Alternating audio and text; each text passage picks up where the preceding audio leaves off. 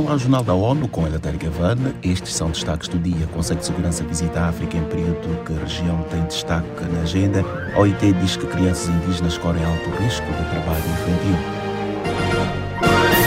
Nesta segunda-feira, os 15 Estados-membros do Conselho de Segurança visitam a África. A presença na região acontece no mês em que as questões africanas terão forte presença na agenda do órgão. As declarações foram feitas à ONU News em Nova York pelo embaixador brasileiro junto à ONU, Sérgio França Danese. Neste outubro, o país detém a presidência rotativa do órgão. O Conselho todo se dirige a Addis Abeba para fazer uma reunião anual que é prevista já há muito tempo entre o Conselho de Segurança das Nações Unidas e o Conselho de Paz e Segurança da União Africana.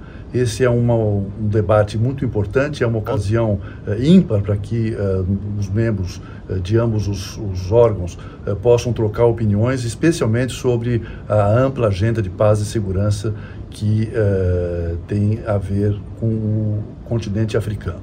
A presença em terras africanas, que se estende até domingo, será marcada por diversos contactos com líderes da região. A 17 reunião consultiva conjunta anual entre o Conselho de Segurança e o Conselho de Paz e Segurança da União Africana é realizada de forma rotativa entre Nova York e Addis Abeba. Uma nova análise da Organização Internacional do Trabalho OIT revela que as crianças de comunidades indígenas enfrentam um risco alto de trabalho infantil e muitas vezes não têm acesso à educação. Pormenores com Felipe de Carvalho. Nos países estudados, as crianças indígenas apresentam taxas de frequência escolar mais baixas em comparação com outras, especialmente as meninas. De acordo com as conclusões, os menores indígenas enfrentam desvantagens educativas, o que as torna mais vulneráveis ao trabalho infantil. A maioria deles trabalha na agricultura, mas também são encontrados na construção, no comércio, na indústria e no trabalho doméstico. A análise da OIT sublinha diferenças regionais significativas. Da ONU News em Nova York, Felipe de Carvalho.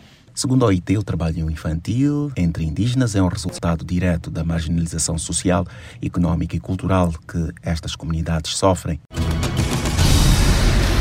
E neste 4 de outubro, Moçambique marca 31 anos da assinatura do Acordo Geral de Paz de Roma. O entendimento marcou o fim de 16 anos da guerra civil entre forças governamentais e da antiga guerrilha da Renamo, agora partido da oposição. Esforços de busca de paz envolvem o governo, Nações Unidas e parceiros da sociedade civil. Neste contexto, o músico e ativista social Stuart Sukuma idealizou uma canção, juntando artistas que abordam o tema.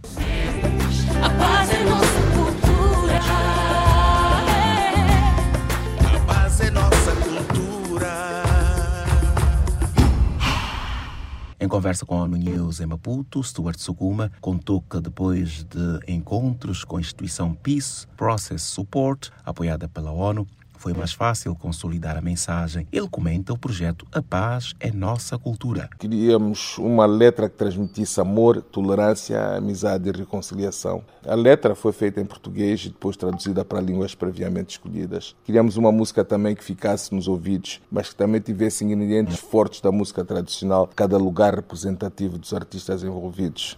Por ocasião do Dia da Paz e Reconciliação, o enviado pessoal do secretário-geral das Nações Unidas para Moçambique, Mirko Manzoni, citou avanços reais desde a assinatura do Acordo de Maputo para a Paz e Reconciliação Nacional em 2019.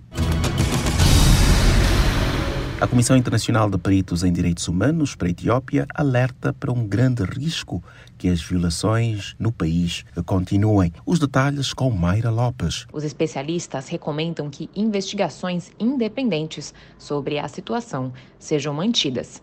O presidente da comissão afirmou que o grupo de trabalho está seriamente preocupado com a situação na Etiópia e com o potencial para futuras atrocidades. Ele acrescenta que o relatório mostra que os principais fatores de risco para novos crimes de atrocidade seguem presentes na Etiópia. Isso inclui as graves violações em curso, a violência e a instabilidade, além da impunidade profundamente enraizada da ONU News em Nova York, Mayra Lopes. O alerta foi divulgado na sequência de um outro relatório da Comissão apresentado ao Conselho de Direitos Humanos da ONU no início deste mês.